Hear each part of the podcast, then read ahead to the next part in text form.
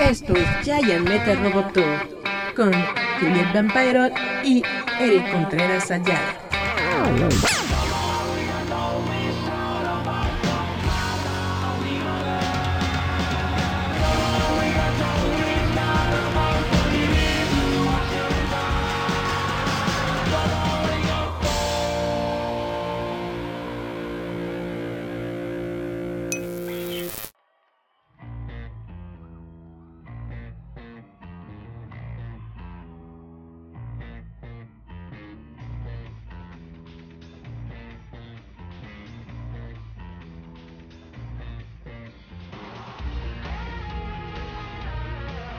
Hola chavos, ¿cómo están?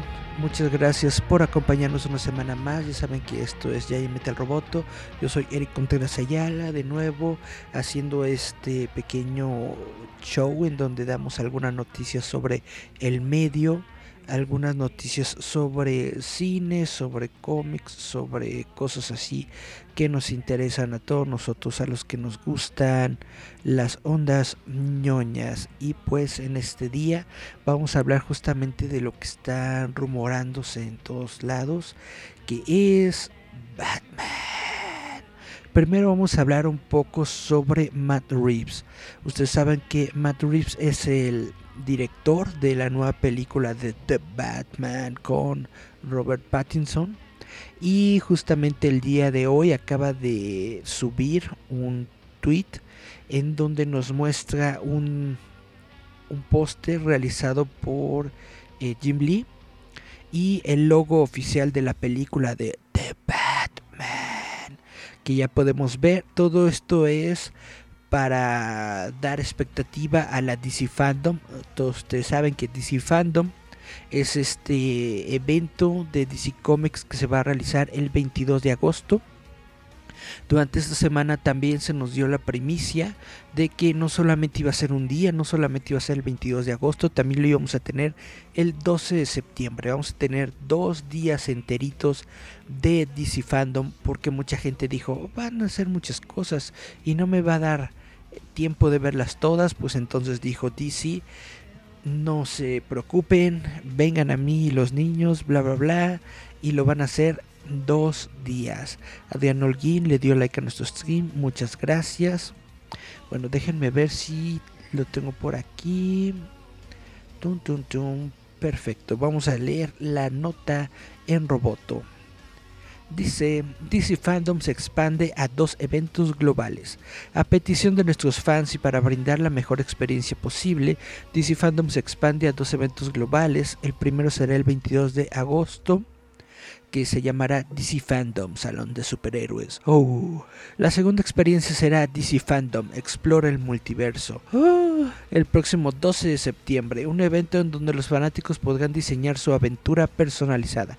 También será posible transportar la experiencia Fandom a cualquier dispositivo, ya que ambos eventos serán accesibles en todas las plataformas móviles, además de la opción de escritorio. ¡Órale! A continuación un breve desgloso de lo que tú y los fans de todo el mundo pueden esperar ahora. Muy bien. El DC Fandom Salón de Superhéroes del sábado 22 de agosto. Desde las 12 horas tiempo de México, los fanáticos se transportarán a un mundo épico diseñado personalmente por Jim Lee. Con programación especial, paneles de discusión y revelaciones exclusivas de una gran variedad de una variedad amplia de películas, series de televisión, juegos, cómics y más. Las 8 horas de contenido estarán disponibles para que los fans de todo el mundo la vean hasta 3 veces en un periodo de 24 horas. Chon, chon, chon, chon. Nos los van a quitar después de 24 horas, que ojéis, pero bueno. DC Fandom explora el multiverso que se va a desarrollar el sábado 12 de septiembre a partir de las 12 horas tiempo de México en donde todos los fanáticos podrán crear su programación. Lo mejor de este evento es que brinda la posibilidad de crear una experiencia personalizada a través de las herramientas de programación que se activarán próximamente.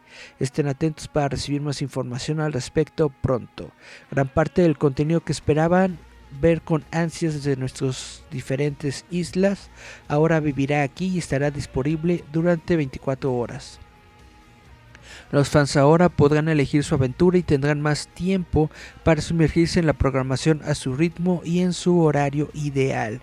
Esto también nos permite brindar una mejor experiencia al usuario. Ahora el contenido no solo estará disponible para disfrutar desde una computadora de escritorio, sino también se podrá acceder al contenido en todos los dispositivos móviles.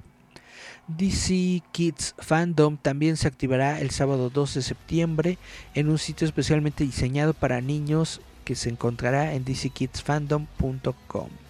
No olvides seguir los canales de redes sociales, ahí podrás encontrar actualizaciones frecuentes. Usa la etiqueta hashtag DCFandom en cualquiera de tus coberturas y bla bla bla bla bla bla bla bla bla.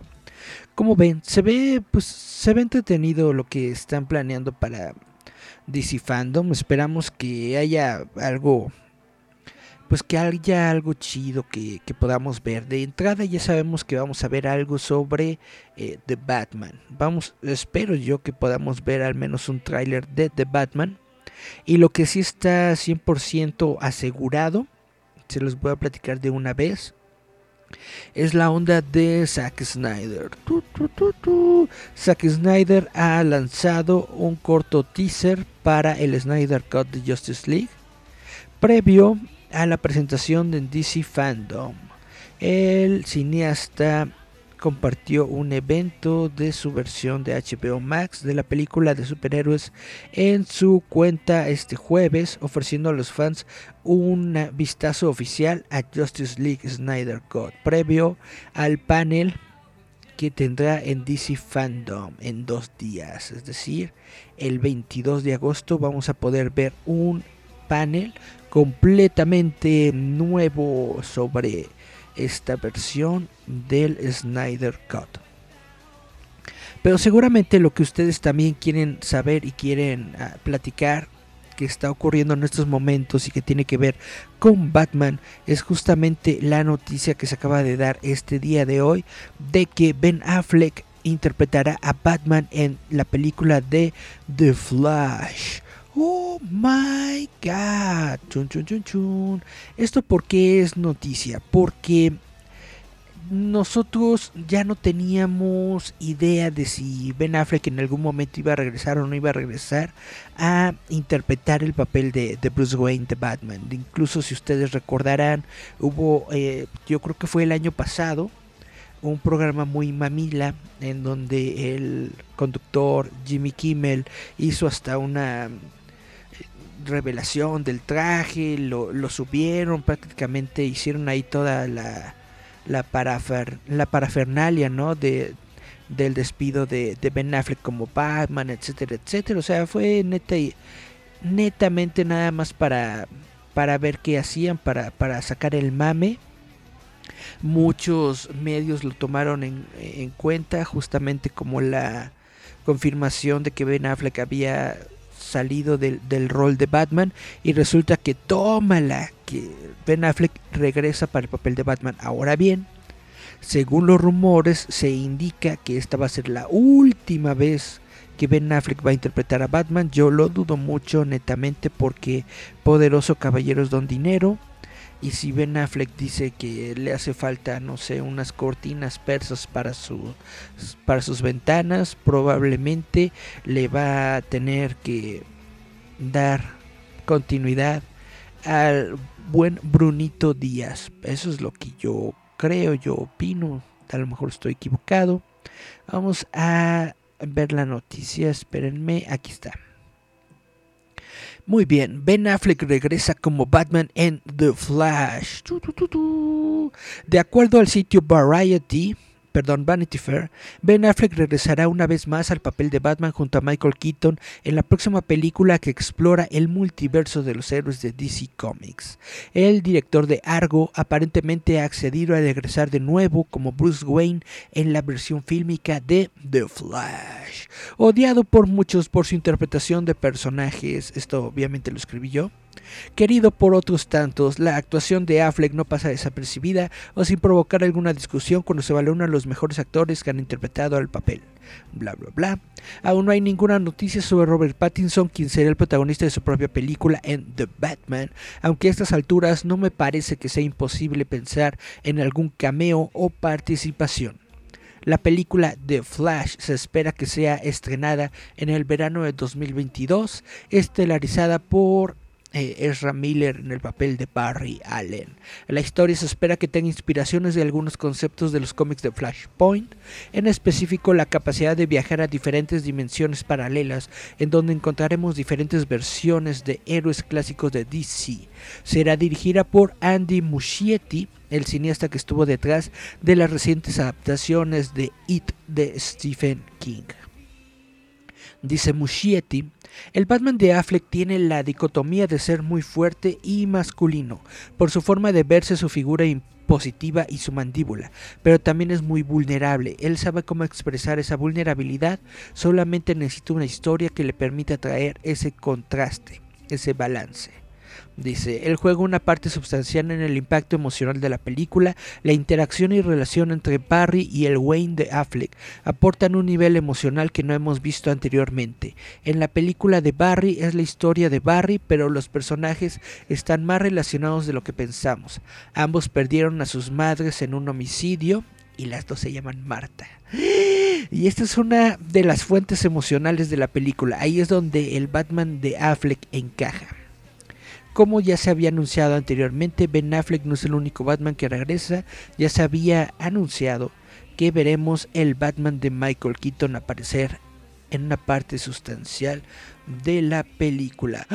Oh my god, vamos a tener a Batfleck y a Keaton en la misma película de The Batman. ¿Ustedes qué opinan? ¿Les llama la atención? ¿No les llama la atención? ¿No les vale queso? Déjenme sus comentarios. Pues esto es como la, noticia de ocho columnas que está rondando en estos momentos en todos los sitios web y gente mm, mamilona que le gustan estas cosas están hablando sobre Ben Affleck como Flash. Pero aquí también tengo una nota del sitio The Grab que reporta justamente que esta podría ser la última vez en que veamos a Ben Affleck en el papel de Batman. Dice que las conversiones con Ben Affleck iniciaron en, eh, en los últimos meses, perdón, en el último par de meses, para darle el interés de que se uniera a The Flash. Reportan que no, no habrá otras películas con el Batman de Affleck o un shock de HBO Max, como ha sido rumorado entre varios este, sitios eh, de noticias de fanboys. Dice Matt Reeves, el, perdón, la película de Matt Reeves no se verá afectada. Robert Pattinson, el Bruce Wayne de Robert Pattinson es el futuro de la franquicia. Es decir, no, no tiene absolutamente nada que ver y aparece como una especie de cameo para darle continuidad o algo chidito al multiverso. Me parece algo muy, muy, muy, muy bien. Pero de todas formas, no, no creo que sea la última vez que vamos a Ben Affleck como Batman. No creo que lo van a anunciar así luego, luego y te van a decir, sí, Ben Affleck regresa. Porque obviamente tiene sus complicaciones, tiene sus ondas. Y pues también hay que darle chance. Es como, como el mismo Michael Keaton. Michael Keaton fue Batman hace como 15, 20 años, ¿no? Yo estoy seguro de que Ben Affleck ocurrirá algo semejante. Después de unos añitos volverá a, surgir la, la, longa justiciera, la lonja justiciera de Ben Affleck. Como no tiene que ser? ¿Por qué no? Y bueno, continuando con las noticias que tenemos en estos momentos sobre Warner, todo esto sobre Warner, vamos a hablar de que Warner Media lanza una investigación por los alegatos de Ray Fisher sobre la película de la Liga de la Justicia. Oh my god. Warner Media investiga la producción de Justice League. Dice, Warner Media ha lanzado una investigación en la producción de Justice League luego de las declaraciones repetidas realizadas públicamente por Ray Fisher que alega mala conducta por parte del cineasta Josh Whedon y los productores Jeff Jones y John Birch. De acuerdo con fuentes del sitio Variety, ahora sí es Variety, la investigación aún no ha encontrado nada ni tiene una línea de tiempo determinada. Según se afirma, la investigación no es en prejuicio de Whedon, George o Berg, no se limita a ellos y para preservar la integridad de la investigación, la compañía no se conduce en la esfera pública, es decir, no nos van a decir nada.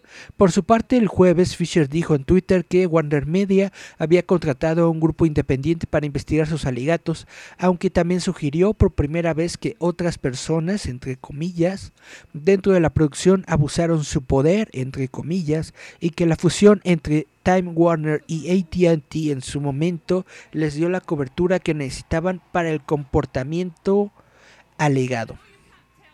Todo esto comenzó en julio cuando Fisher hizo algunos alegatos en Twitter afirmando que Josh Whedon había tenido un maltrato hacia el reparto y el equipo de Justice League, calificándolo como grave, abusivo, no profesional y completamente inaceptable, afirmando que John y Berg habían permitido el comportamiento de Whedon.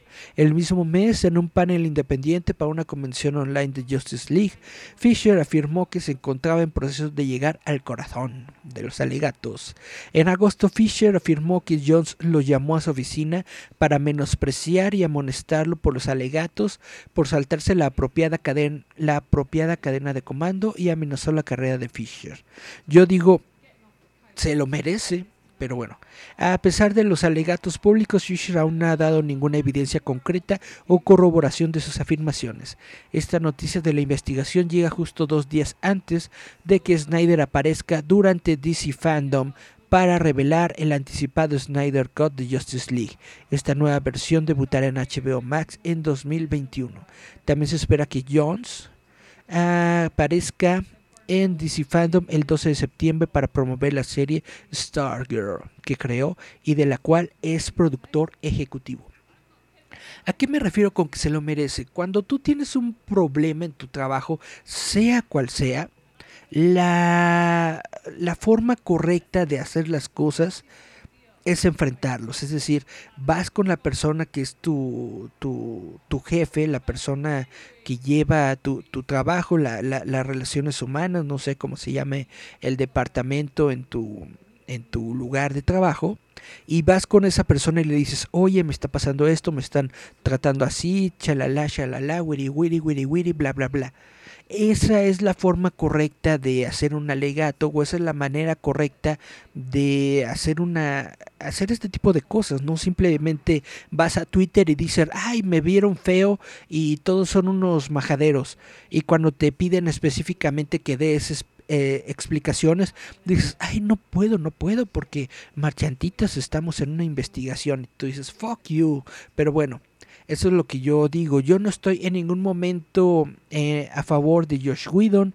No estoy en ningún momento a favor de... ¿Cómo se llama este chavo? Ray Fisher. No estoy a favor de nadie. Simple y sencillamente siento que hay formas en las que se deben de comportar y realizar ese tipo de cosas. Ahora bien, todos sabemos que también en, en Hollywood hay como que un ambiente muy tóxico y muy gacho en donde justamente cuando uno quiere salir a defender sus derechos, pues las personas dicen, eh, no hables, no digas esto, no, no, bla, bla, bla, shalala, etcétera, etcétera. Y probablemente a lo mejor Fisher se encontró en una de estas situaciones. Pero honestamente yo creo que no fue la manera correcta. Yo si hubiera sido Ray Fisher lo que hubiera hecho es que le hablaba eh, por teléfono al al, hijo de, de, Woody Allen, pero que ya no lo reconoce como su hijo, a, Farrow.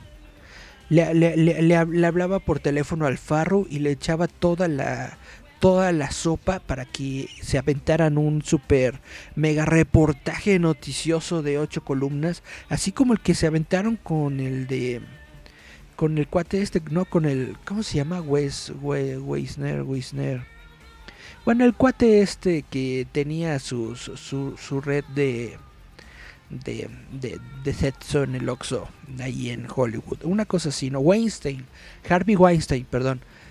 Yo creo que hubieran hecho lo mismo que con Harvey Weinstein, hubieran metido una ondota así, entonces ahora sí a ver pues de qué cuero salen más correas. Dice Israel Jerry, todavía se está quejando, ese sí no va a regresar jamás recasting de Cyborg.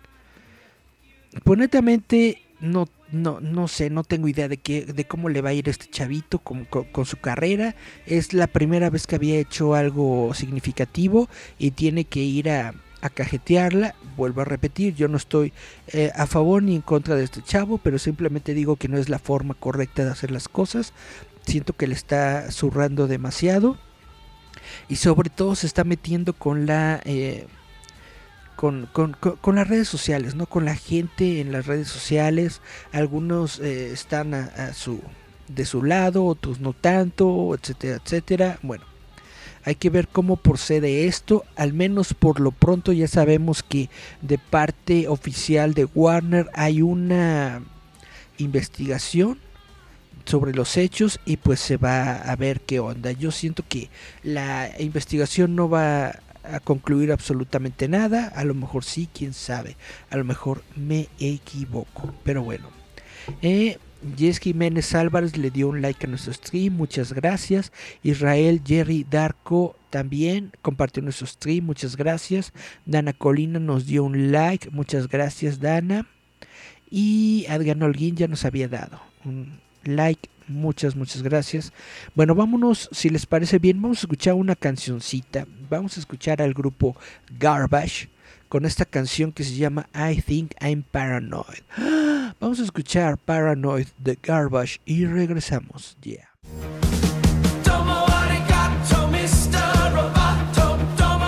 Esto es Giant Metal Roboto.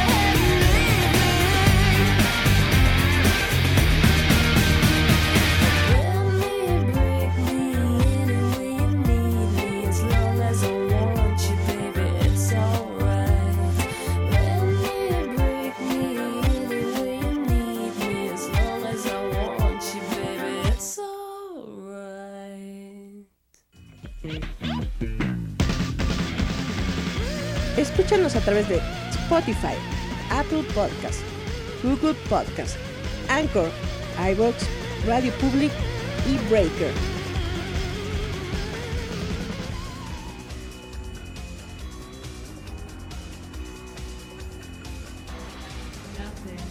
Yeah, chavitos, estamos de regreso. Soy Yayan Metal Roboto y pues vamos a seguir platicando un poco sobre las noticias macabronas del medio.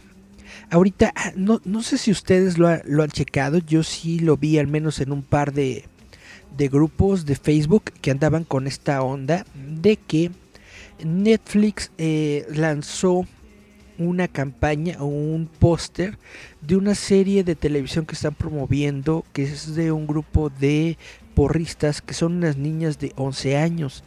Eh, según lo que estaba viendo es de que este póster que lanzaron pues se ve demasiado sexualizado para unas niñitas que son de 11 años y entonces de plano la gente dijo, ¿cómo va a ser posible? Nuestros valores, ¿cómo va a ser esto? Y entonces dijeron, no, pues eh, Netflix se tiene que retractar. Retractar, no retratar.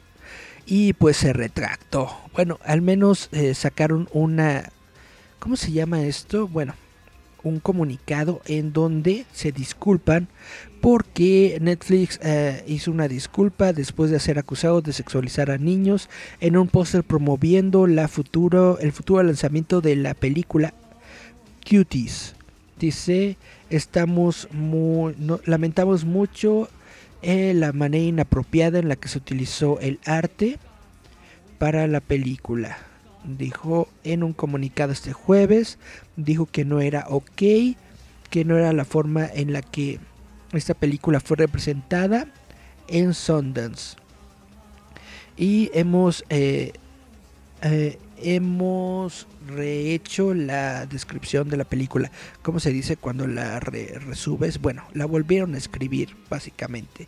Cuties sigue la historia de una chica de 11 años llamada Amy que se une a un grupo de eh, bailarinas en su escuela llamada The Cuties y comienza a aprender acerca de eh, eh, aceptar su feminidad, y algo de su mamá y cambios religiosos y bla bla bla. O sea, es una película infantil, es una película para todo el público, pero este póster que subió Netflix pues dicen que, que, estaba demasiado sexualizado. Dice Israel Jerry, la cajetearon horrible y más cuando la competencia de Disney Plus está a la esquina. Pues yo no veo el problema con la competencia de Disney Plus. Probablemente ellos también sacarán un póster horrible en cualquier momento y no hay bronca. Pero bueno, la gente se molestó y eh, dice que inclusive lanzaron una campaña en change.org para pedirle que la, la película se, se, sacara de la plataforma. La, la petición alcanzó 55 mil firmas. Y dice que la película fue creada para el entretenimiento de adultos que son pedófilos. Yo creo que esto ya es demasiado... Esto ya es sacar conclusiones que, no son las correctas, pero bueno, esta película se va a estrenar en Netflix el 9 de septiembre y yo creo que es la mejor promoción que pude haber tenido porque netamente se me hace que es una película bastante chafita, pero bueno, con esto ya la gente la verá o no la verá, who knows, quién sabe quién sabe, quién sabe, pero esta es una de las noticias que tenemos, que Netflix tuvo que decir no porque alguien de su equipo hizo un póster feo. Vamos a hablar sobre otra película, ya no vamos a hablar de DC, ahora vamos a hablar de Warner. Porque, bueno, no, perdón, no Warner, no DC, vamos a hablar de Marvel porque resulta durante esta semana que nos salió la noticia de que Olivia Wilde, si conocen a Olivia Wilde, es esta actriz que estuvo en la serie de televisión de House y también estuvo en Tron, en la segunda parte de Tron. Olivia Wilde dice que dirigirá una película de Marvel para Sony. Según el sitio Variety, Olivia Wilde ha firmado un contrato con Sony Pictures para desarrollar y dirigir un filme aún sin título y centrado en mujeres del universo Marvel de Sony, según fuentes del sitio Variety.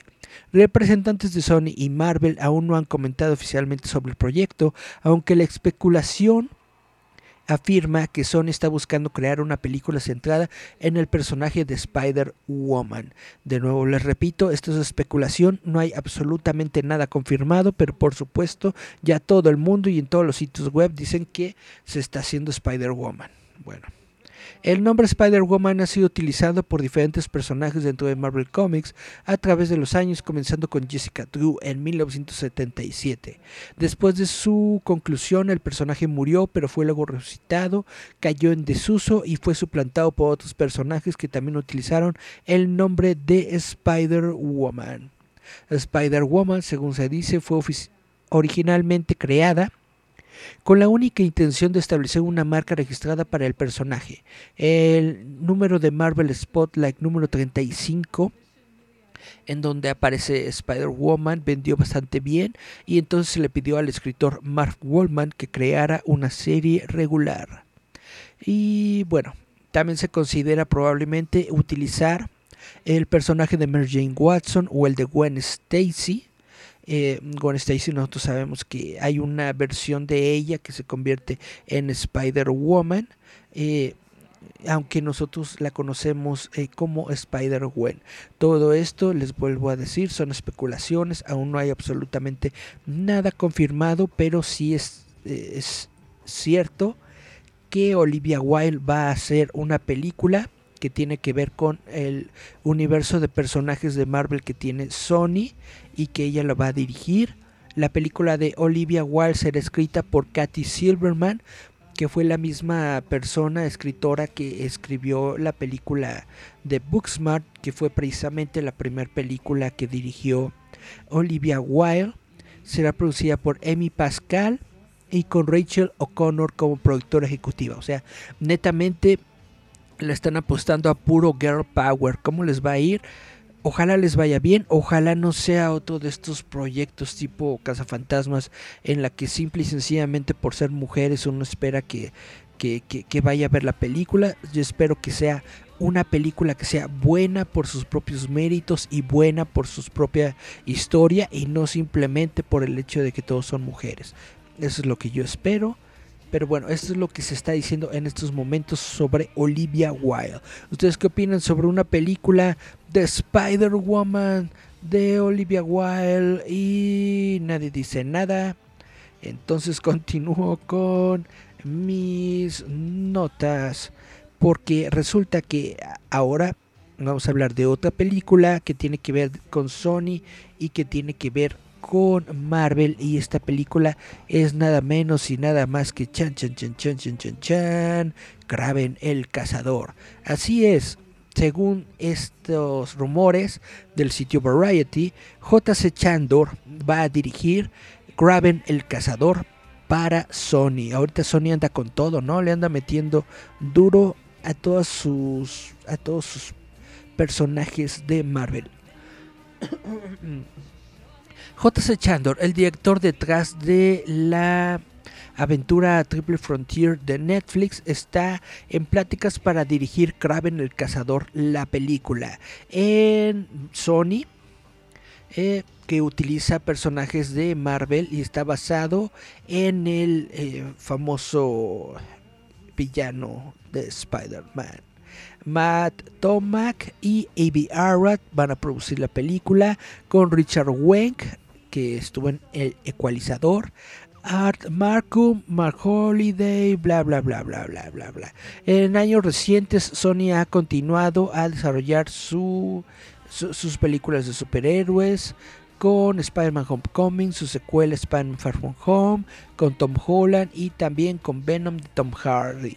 Todos ustedes saben y si no saben les platico que la siguiente película de Venom se llama Venom Let There Be Carnage, la siguiente adaptación en donde obviamente vamos a tener a Carnage, que es otro de los grandes villanos de Spider-Man. Hay rumores, hay chismes, hay especulaciones de que probablemente veamos a Tom Holland como Spider-Man en esta película.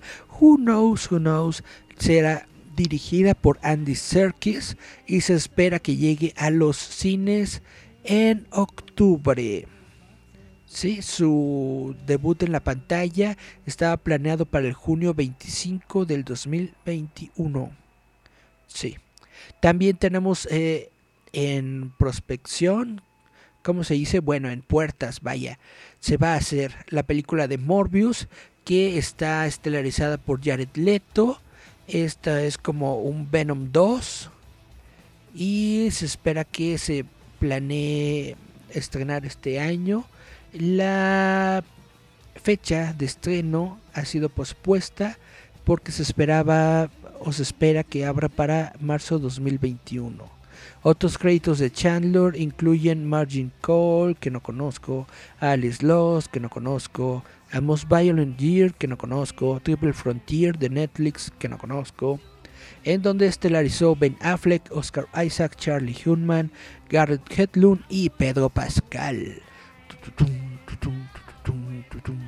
Bueno, todo esto es un reporte de Deadline Hollywood, según lo que estoy leyendo. ¿Cómo ven esto de que, pues ahorita Sony le está entrando con todo a su universo cinematográfico de Marvel porque obviamente quieren capitalizar en todo esto, quieren sacarle la anita, quieren sacarle el juguito a todo lo que tenga que ver con Spider-Man. Spider-Man does whatever a spider can. Spins a web his eyes. Y bueno, antes de despedirme, chavitos, les voy a hablar sobre una noticia de la que ya hemos hablado aquí en, otro, en otros tiempos, que es sobre este sitio web que se hace llamar Anime Onegai. Ustedes saben, les he platicado que Anime Onegai es como una eh, plataforma que trata de ser como Crunchyroll, pero que es eh, mexicano, vaya para Latinoamérica. Se supone que el contenido es 100% japonés, según lo que nos están diciendo en su comunicado. Todo el, la lanita, vaya que le están invirtiendo eh, a Anime Onegai es 100% japonés. Netamente yo siento que hay muy poca información sobre todo esto, pero la expectativa es muy grande porque netamente no sabemos qué, vaya, a qué atenernos con este concepto, con este proyecto de Anime Onegai. Hemos tenido muy poca respuesta, muy poca vaya, muy, muy poca información. Pero lo que viene durante esta semana y por lo que estoy platicando es de que anunciaron que el 15 de octubre van a comenzar su etapa beta. Es decir, a partir del 15 de octubre van a comenzar a lanzar eh, las primeras... Eh, personas que, que, puedan estar en el sitio web animeonegai.com van a poder ver de qué se trata este sistema de Anime Onegai y van a poder ver alguna de las series de televisión que trae Anime Onegai. Déjenme les leo este boletín. Surge el primer puente directo para contenido japonés desde América Latina. Este 15 de octubre Anime Onegai lanzará la versión beta de animeonegai.com, su plataforma para animación 100% japonesa, 100% original, dirigida a los públicos de México, Costa Rica, Guatemala, Honduras, El Salvador, Nicaragua, Panamá, Cuba, República Dominicana, Venezuela, Colombia, Ecuador, Perú, Bolivia, Paraguay, Chile, Uruguay, Argentina y Brasil. Así llegarán directamente desde Japón a Latinoamérica algunos de los animes de grandes estudios japoneses como A1, A1 Pictures, Toy Animation y UFO Table, entre otros. La experiencia de animeonegai.com se irá develando para los consumidores de América Latina. Esta experiencia 360 incluye la tienda especializada AnimeOnegai.store, el único marketplace especializado para los verdaderos fanáticos de Japón. Yada, yada, yada, yada. El sitio ya está disponible para todo público. Otros estudios que crearon obras que estarán en esta primera fase serán Gonzo, Brains Base, JC, GC Staff, PA Works, ARMS, Madhouse, Hoots, Sunrise, Satellite, Dom, OLM, Fantasia, White Fox, Bones, Production IG, Kinema Citrus, Sex y Quebec. Se confirma que múltiples títulos de muchos más estudios se sumarán en un futuro cercano. Bueno, como les digo, poner nombres y no poner títulos eh, específicos de, de, series y cosas así se me hace algo medio raro, pero bueno, esta es la manera en la que están haciendo las cosas. Dice, la versión beta de animeonegai.com servirá para probar las capacidades de la plataforma, escuchar sugerencias y hacer mejoras. Los títulos de la versión beta serán revelados entre agosto y la fecha final de lanzamiento, pues ya se va a acabar agosto, ¿eh? Y será dar a conocer próximamente varios medios de comunicación, según, y un número importante de fans del anime tendrán acceso a la versión beta de la plataforma a través de códigos de acceso exclusivos. Déjenme decirles que yo pregunté qué onda con esto de del acceso a la versión beta para medios de comunicación y esto de los códigos de acceso exclusivo, me dijeron que, nos van a invitar a, Roboto, nos van a invitar a un evento online que se va a realizar próximamente. Aún no nos dicen cuándo se va a realizar este evento o de qué se va a tratar, pero nos dicen que ahí nos van a invitar y pues ahí se van a dar más detalles. Espero que realmente se van a, se vayan a dar detalles porque todo esto de simplemente dar, eh, vaya, dar, dar noticia que no tiene noticia, yo lo siento como cuando hacen estos eventos de, eventos como, ah, ¿cómo se llama? ¿Cómo se llama? El de Pop, Popcorn y Fanaticón y todas estas ondas, ¿no? En la que te anuncian con bomba y platillos que van a tener un evento de algo, pero no te dicen qué va a haber dentro del evento y cuando es el evento resulta que no hay nada. Estoy sintiendo una vibra así. Espero equivocarme, espero realmente estar completamente equivocado y que esto sea un buen servicio y que sea una buena opción para todo el público de Latinoamérica. Realmente me encantaría que hubiera un nuevo servicio de anime para Latinoamérica sobre todo con esto que hemos escuchado recientemente de que Sony está tratando de vender eh, Crunchyroll a no, perdón, AT&T está tratando de vender Crunchyroll a Sony. Si lo compra Sony, pues quién sabe cómo nos va a ir a nosotros, chavos, porque por ejemplo, Sony tiene el este canal de Funimation y Funimation no está disponible para Latinoamérica de ninguna manera. Entonces, quién sabe si vayan a hacer algo así. Anime Negai lanzará la versión beta el 15 de octubre. Grandes estudios como A1 Pictures, Toy Animation, UFO Table tendrán animaciones clásicas y estrenos directos. Calculan que existen hasta 40 millones de consumidores potenciales y como parte del proceso del concepto ya está abierta su tienda de productos, bla bla bla, o sea, ya están sacando morrayas, ya están sacando lanita y todavía no tienen nada hecho. Pues bien por ellos, ojalá que les vaya bien y ojalá que nos inviten cuando sean todos sus sus, sus anuncios. Eh, Ángel Petka le dio like a nuestro stream, muchas gracias por darle like. Bueno, chavitos creo que esto ha sido todo. Básicamente les he hablado de todo lo que les quería hablar el día de hoy. Vámonos pues, vámonos a escuchar una cancioncita. Esto se llama eh, The Dead South. No, perdón, la canción se llama Broken Cowboy. Y el grupo es The Dead South. Vamos a escuchar esta cancioncita, chavitos. Espero que todos se la estén pasando bien. Espero que estén bien en sus casitas, que le estén pasando chido liro. Gracias por estar aquí. Les recuerdo que todos los jueves pueden ver este programa en transmisión en vivo a través de Facebook en facebook.com diagonal eh, Y los domingos pueden escuchar la versión en audio, ya con musiquita y ya con todas las cosas y efectos que le meto. En, eh, los pueden encontrar en eh, Spotify, Apple Podcast, Google Podcast, Anchor, iBox, Radio Public y Breaker. Muchas gracias a todos. Nos escuchamos, nos vemos la próxima semana. Bye, bye, bye.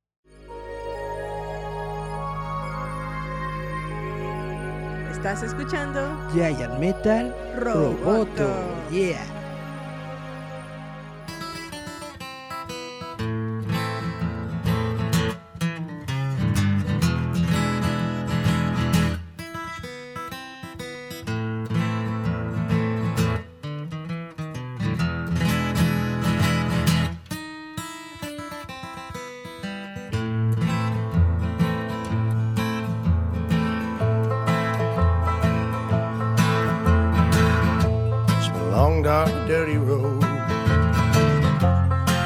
Full of gold. Now, been out here now. All on my own. Well, it's real quiet here. Just the way I like it here. There's no one to bother me except.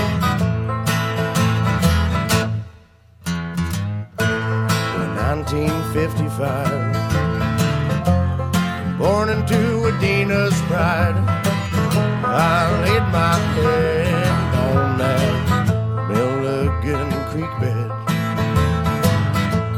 When I was a young man,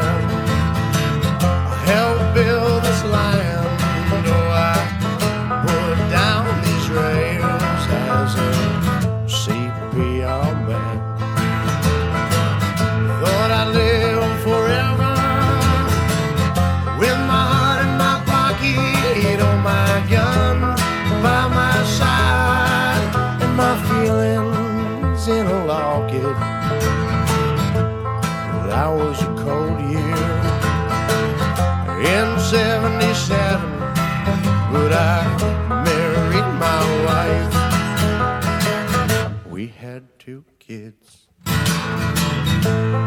gave her a daughter. She gave me a son. Oh, we rode those damn horses until we had none.